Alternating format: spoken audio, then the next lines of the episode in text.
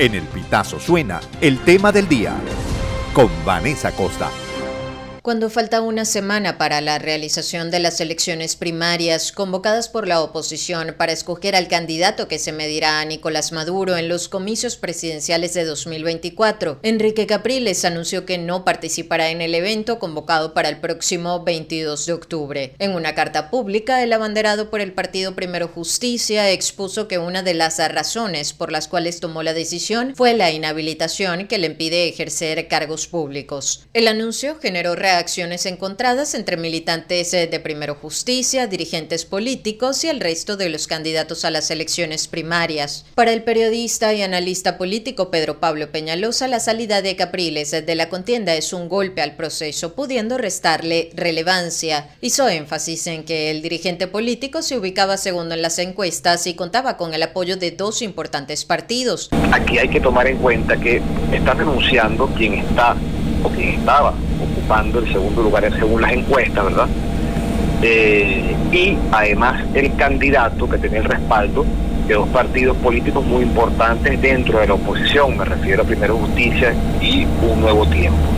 Yo creo que de alguna manera aquí la salida de Capriles termina dándole un golpe al proceso en el sentido de que eh, le rebaja de alguna manera o, o esta acción puede terminar eh, disminuyendo la relevancia del proceso. Ni Capriles eh, ni Primero Justicia apoyarán a otro candidato. A juicio de Peñalosa, el mensaje es claro: presionar a los candidatos inhabilitados, entre ellos a María Corina Machado, quien lidera las encuestas. Yo creo que de alguna manera la renuncia de Capriles también manda un mensaje que, bueno, este no es el mecanismo que va a terminar consagrando o escogiendo, eligiendo a ese candidato presidencial y muy probablemente tendrá que irse por la vía de la negociación.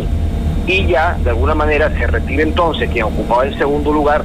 Como digo, dos partidos muy importantes no tienen participación en el proceso y creo que ese es un mensaje que hay entonces de esa, de, de, esa renuncia, ¿no? De que, bueno, esta no va a ser la, digamos, la, el mecanismo definitivo, sino que tendrá que esperarse a otras vías, cosa que, repito, ya estaba en el ambiente o está en el ambiente por el tema de las inhabilitaciones. Si no hay un cambio en las inhabilitaciones y María Machado continúa inhabilitada y gana la primaria, no podría postularse. Pero más allá de la presión que pudiera ejercer la decisión de Capriles en las candidaturas de dirigentes inhabilitados como Machado o Freddy Superlano, Peñalosa sostuvo que el anuncio también podría generar un efecto en la movilización de votantes. Creo que tiene un efecto también en cuanto a la movilización, es decir, bueno, se está retirando el segundo en carrera, también con estos dos partidos, obviamente esos partidos podrán, como han señalado, acompañar el proceso, continuar respaldándolo eh, por su presencia con testigos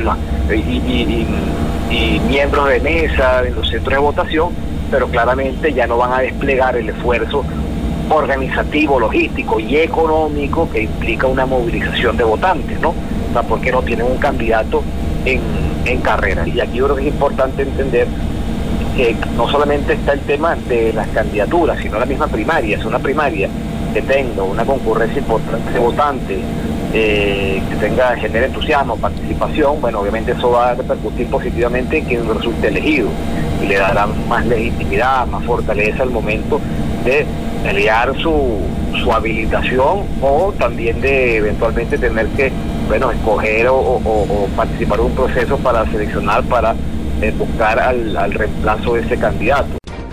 El tema del día con Vanessa Acosta.